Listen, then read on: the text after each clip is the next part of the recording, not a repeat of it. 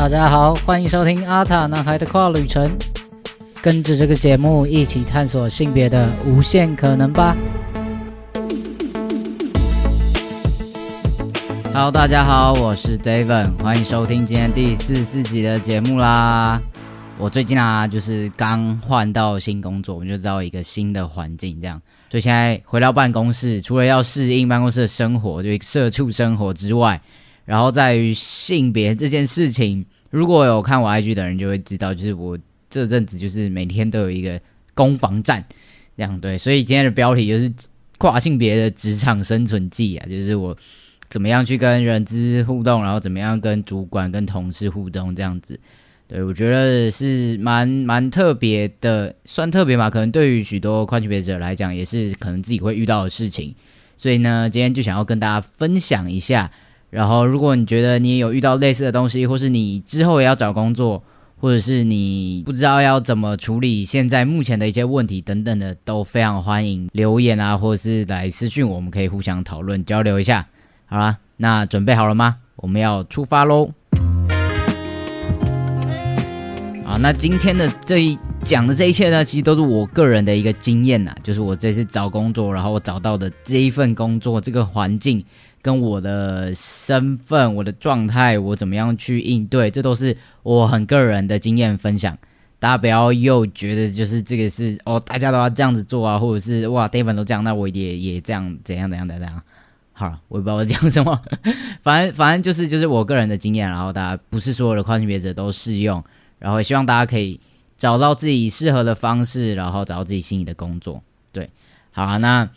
从即从找工作开始，那时候就是各种千回百转、峰回路转，对一切的转来转去呢，都可以去我第四十一集听一下。我那时候就在正职找工作阶段，然后关于面试、关于呃人力银行各种平台的问题，都是那那个时候也是发生很多鬼故事，就对大家有兴趣可以回去听。总之，最后我很幸运的拿到了一份我觉得还蛮喜欢的一份工作，就是包括环境、工作内容等等的，都是都是嗯，算是条件还不错啦。对，简单来讲就是这样。那但是呢，就有一个小小的问题，也不能说是问题，就是这个情况是这样子，就是我的这份工作呢，其实是在一间大公司，而且是传统产业，很传统的那种传统。的产业的一间很大的公司下面的一个新的事业体，一个新的部门就对了。这样这样可以理解吗？就有点像多角化经营，就是我们集团就是在各个领域都有一些分支，大概是这样子的概念。OK，所以我是在一个大公司里面的小公司。那影响是什么呢？就是我的各种呃制度啊，或者是工作流程，都会依循着原本大公司的一个架构。就例如说，我们要要请款、要签合什么的，就要跑超级多的那个流程，可以说是很庞大，然后很严谨。对，就光我们报道的时候，我觉得要填表填在十几二十张表格，然后要要要送到各个不同部门，然后对，反正就是原原来大公司就是长这样，就比较严谨，比较细腻一点，各个各个环节。想象中，尤其是像这样传统产业的大公司。会不会对于性别这一块的那个底线就踩的比较死一点点？对，所以面试的时候我还不太敢去讲太多这些东西。但是因为我我找的工作都是偏影像创作或者说呃社数位行销等等的东西，所以我其实在我的履历上面有把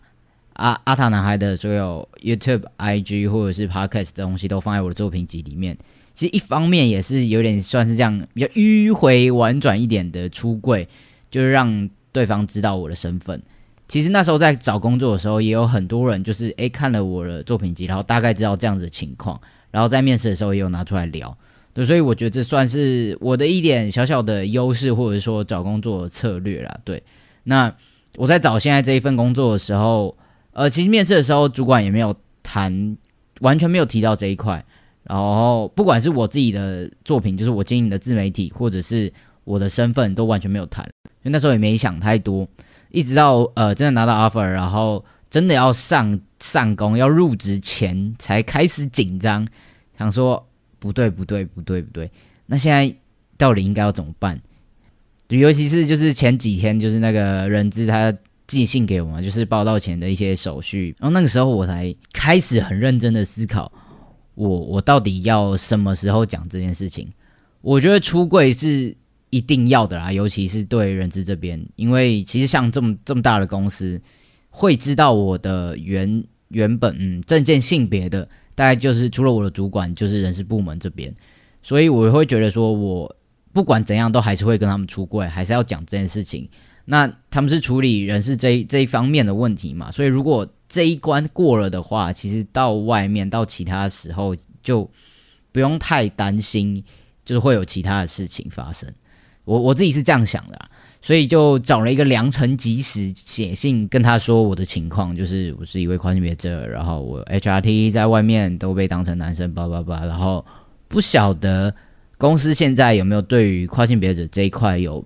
比较特别或者说有相关的措施这样子？那后来他就过了一阵子之后，然后就他是直接打电话回来给我，对，然后他就说：“哎，大概知道我的情况这样子。那但是因为公司现在也没有相关的措施，所以一切都还是照我的证件性别走。然后也希望我可以去使用女厕这样子。那。”我我自己觉得啊，就是我在那个当下有一点点小错愕，我不知道可不可以用错愕形容。就是我当然我听过很多很多跨性别者在职场上遇到的问题，然后不能使用自己认同的性别那个厕所是很常见的事情，就是很多雇主都会这样子要求。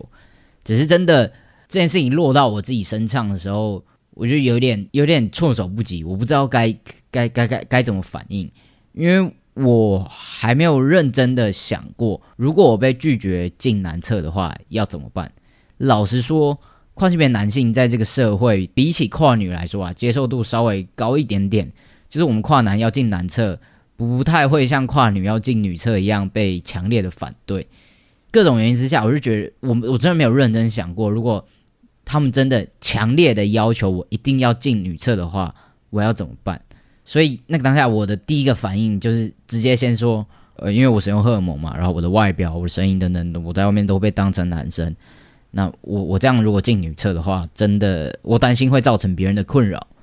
对，这是我第一个脑袋中的第一个想法了。老实说，对，那那个人，我我猜他自己也是完全没有遇过跨性别的员工，所以在这一块，他就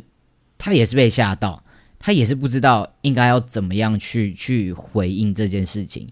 规定就是这样嘛。我证件性别就是女生，所以我就是要照着这个规定走。可是他又又会害怕，就他听到我这样一讲，又有点吓到，就说那这样会不会其他的女女女同事会会会反感，然后会反弹什么的？他也吓到，不知道应该要怎么回应，所以他就他就说呃呃，那那那那不然你报道的时候，我们再再看看你怎么样，然后我们再决定好了。其实其他的意思可能只是想要表达就是。呃，看看我的整个状态到底会不会造成别人的困扰，或是对于整个呃公司里面大家的氛围来说，会不会呃有人觉得不舒服，或是会让造成我的不舒服等等的，就还是可能见面之后再谈会比较理想。那只是我对于被要求一定要进女厕这件事情，还是会有一点，我觉得不是到觉得很难过、很生气，或是不舒服。只是觉得，如果这间公司他连这件事情都没办法，嗯，尊重我的意愿的话，不是说他们这样就很烂啦，只是说这就是一个制度嘛。那这个小事情我都没办法过的话，那可能之后会有更多的问题，然后会有可能会有其他方面的事情要去解决，可能会有很多麻烦事之类的，我不知道我的想象中。所以，其实那天晚上我就在思考说，如果真的。呃，连厕所我都没办法用男厕的话，可能干脆就不要这一份工作。所以呃，也算是挣扎很久了。然后那天晚上就是你知道，辗转反侧这样。那隔天就是报道当天，我就去跟着一一堆人，就是很多新进人员一起报道，然后拿资料什么什么的都结束之后，然后呃，一个人资的主管，就不是昨天跟我联络那个，是他们的主管就。把我拉到旁边，就是讲说，呃，就说要私底下跟我谈，然后就说，呃，关于我的情况，其实他们内部也有就是开会，然后很认真的讨论。因为老实说，以前完全没有遇过跨性别的员工，他们也没有相关的措施，也不知道遇到的时候应该要怎么办。所以一切可能就还是只能照着我的证件性别去走。而且他还说，就是因为我的外表其实看起来蛮中性的，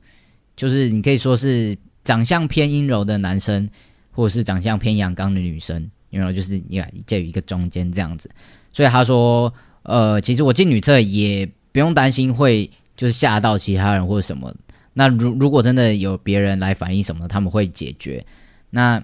但是但是他们明白我的状况，知道我是一个跨性别男性。然后也非常尊重我的意愿，他就说，如果我想要使用男厕，或者我平常习惯就是用男厕的话，也没有问题，就是我还是可以去使用。然后如果真的一样，我如果去男厕，然后有别人说什么话，或者是让我觉得不舒服，或者是呃有其他人反映什么的话，他们都会再处理这样子。总之就是我我我觉得其实蛮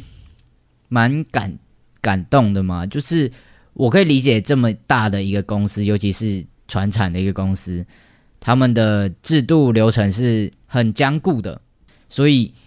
在整个系统或是流程中，我就是以女生的身份，这是没有办法去跟动的。然后也可以理解，他们其实在能力所及的范围内，已经尽可能的去让我以我自己的意愿去做自己。然后我们公司这边对于就是身心的适应状况等等的，如果有需求的话，其实公司都会提供帮助。所以我觉得其实算是还不错的一个结果。我有提出我的需求，然后他们也尽可能的帮助我这样子。那人事这边算是第一关，第一个魔王安全过关。打完这个 boss 之后，进到下一关就是到我自己的主管这边。那就像我刚刚前面提到，我一开始。在面试的时候也是完全没有提出这方面的讨论的，我也没有出柜什么的，而且有有一点刻板印象来说啊，就是我主管算是稍微年长一点点，然后他又是长期待在这个传统产业里面工作的人，所以我我有一点点，就是我在跟他谈之前，其实还是有一点担心他会不会不接受，或是他会不会问东问西的，对。然后后来我就跟他先，我是先传来，就是传。一则讯息跟他说我的目前的状况，我是跨男，然后我希望，嗯，在公司的时候可以使用男厕，然后大家就是尽可能的把我当成男生对待就好了，不管是就是厕所空间的使用，或是大家对我的称谓，因为因为我主管就是嗯，就是你知道他们就是很传统，他们我传赖都是冒号，然后怎样怎样怎样，然后每一句都要有一个句号，然后最后还会有敬上。然后他的拟拟都会非常精准的去选字，所以在这之前，所有的信件或者是甚至传来的讯息，他都是用女部的你在跟我讲话。对，所以在我传那一封出柜讯息的时候，也有跟他讲关于称谓这方面的问题等等。就是我就说，就是就希望把我当成一般的男生对待就好了，不用特别。也不用特别去跟同事们介绍说，哦，我们这一位是一个跨性别男性，请大家把他当男生对待哦，什么什么的。对我觉得就是这些都不用，就是对外就是直接讲我是一个男生就好这样子。然后就传出去的时候还手还有点抖，他说他等下会不会又又私底下找我，然后又要讲什么什么什么什么这样。然后没想到就是过没多久，他又传简讯回来，呃，传讯息回来就说，呃，没有问题，不用担心，在这边我们看的是工作的能力、性别的问题。我知道你的状况，然后，嗯，就大家都会把你当成男生，就不用想太多，就安心的工作就好。这样，哇，在那个当下，我会觉得自己遇到天使，你知道？尤其是这件事前，真的会自己脑补或者想象很多，然后，呃，也也也不确定，因为就是依照前面就是跟我主管互动的情形，还是会有点担心，然后不知道到底结果会怎么样。那没想到，其实就是他蛮。蛮开放的吗？或者说蛮蛮可以接受这件事情，然后讨论一下，也也达成共识，就是不会去特别说我的身份是什么样子，然后也不会要大家什么特别注意哦，然后大家要呃不要对他有歧视什么什么，这些都都没有讲，就是把我当成一般的男生。所以这几天我在跟同事的互动上面，其实也蛮自在的，就是可以感受到大家都把我当成男生。就是会，就是不管是传讯息的称谓啊，都是用人人字旁的那个你嘛，或者是大家会叫我就是什么什么哥这样子，所以那整个互动，或者说整个沟通的过程是蛮舒服的。我觉得目前为止啊，我感受到的状态是这样子，大家也不会指指点点，或者是因为像我真的，我我认真，我人生第一份工作的时候，那时候我在我的包包上面就别了一个彩虹旗，然后我老板看到那个时候，他就说：“你你放这个东西，你都不担心别人把你当成同性恋哦？”我想说，what？我都已经长这样了，然后你现在在在在在跟我说你不担心别人把你当同性恋吗？我我我我就不是很懂。反正我们那时候的老板就是那那个环境里面就是超级超级的传统，就是排斥性少数族群到一个不行的那种。那那那时候的整个工作的环境跟氛围跟现在就是很不一样，所以所以我觉得算是一个蛮好的开始吧，对我来讲。那在我觉得一切都水到渠成、尘埃落定之后呢？就是你知道人资关的 boss 过了之后，然后主管关的 boss 也过，然后现在诶又有一个新的大 boss，这样就是某一天就是我就收到人事部传来的呃寄来的一封信，OK 信件的开头就是某某某小姐您好，这封信的内容是就是有给我们账密，然后要让我们登入呃公司的那个员工系统，然后大公司真的就是不一样，还有自己独立的系统，然后里面真的是应有尽有，什么东西都有就对了。然后有一个很强大的功能是可以查找员工，因为公司很大嘛。然后假如说我今天要一个 case 要请款，那我要除了要签合到我的主管，到相关的部门，然后还要到财务部门等等的，所以我要寄信要联络的时候，要找到这些人的联络方式的话，就是可以到这个查找系统去找。所以你只要搜呃输入那个员工的名字或者是他的部门，你就可以找到这个人的资料。OK。当我发现这个功能之后，我立马把我的名字输进去，果不其然，跳出来的就是我的名字、我的分机，然后 mail 什么的，然后还有一栏大大的是性别栏，没有特别大，对我来讲就是你知道很很刺眼，所以特别大。反正就是有一栏是性别，然后我就是女这样。那其实它就是一个公开的地方嘛，那只要有搜寻，然后有找到我的人，就会看到。性别是女生，所以还是某种程度还是觉得很焦虑，所以我又回信给那个时候跟我谈的那个人资主管，然后我就跟他讲这个情况，我我知道可能呃，因为它是一个系统设定，他就直接带我身份证资料出来就长这样，所以可能也没办法更改。那也明白就是在整个制度上面就是长这样嘛。既然我还没有更改证件性别，那我就是以女生的身份，我。不会觉得说一定要去改成男生怎样怎样的，但我希望至少可以不显示嘛，我就是性别空着这样子，然后还有包括信件称谓的问题这样子，然后就是一起跟他讲。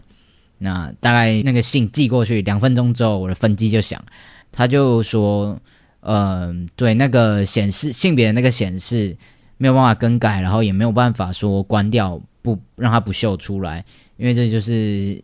系统或是城市端那边设计有问题，那这部分他们就也没有办法，他们就他们只是处理人事的嘛，没办法管到这边。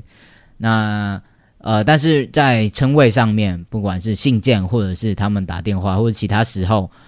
的称谓，他们都会在特别的注意。所以我觉得，虽然嗯，结果还是有一些不太舒服的地方啦，但是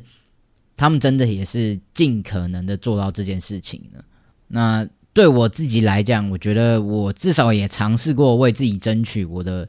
权益，那也让公司可以对于跨性别族群有更多的认识。也许我是这个公司的第一个跨性别员工，那可能之后会有第二个、第三个，或者下一次他们遇到类似的情况的时候，也会更知道应该要怎么样去处理，然后 maybe 进而慢慢的改善整个流程、整个制度。对我，所以我觉得，嗯，虽然真的结果不尽人意啦，还是有一些，然后还是有一个大大的性别女在那边，但是，嗯，最少真的对我来讲，或是对公司来讲，我觉得都是算是都有，就是有一点点收获，或者有一点点成长啦。我希希望了希望如此。对，那关于出柜的风险这件事情，也是我自己要去面对的，因为老实说，身为跨性别者，你无时无刻都会要处理这件事情。所以，先做好一个准备吧。对我自己来讲，我自己目前的状况就是，我先准备好，如果哪一天有人问到，或是有人发现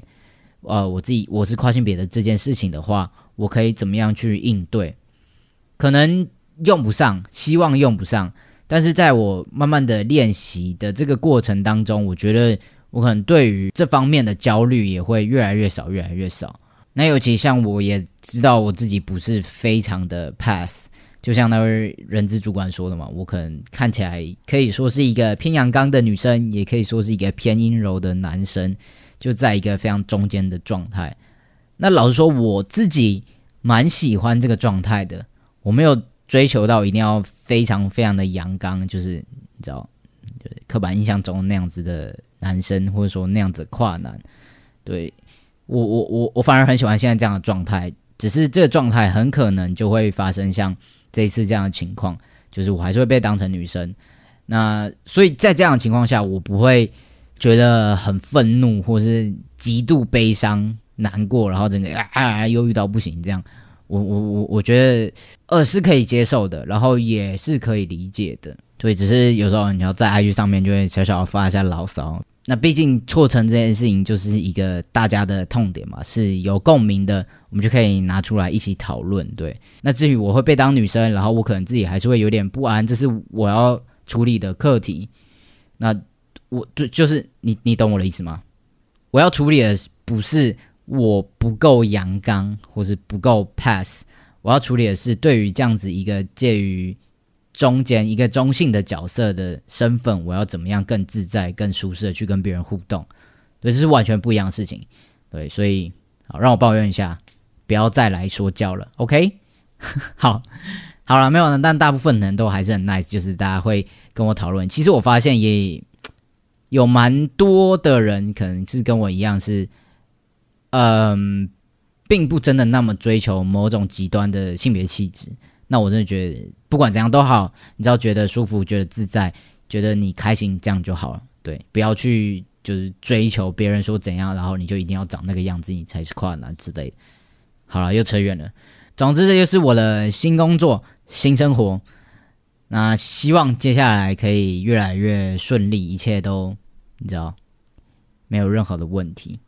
啊，希望啦，对，但是目前为止，真的我觉得都还算不错，就比预期中的还要好多了，真的，我真的原本就会觉得更惨，但哎，我觉得目前为止真的都还不错，尤其其实整个工作环境跟同事都非常非常 nice。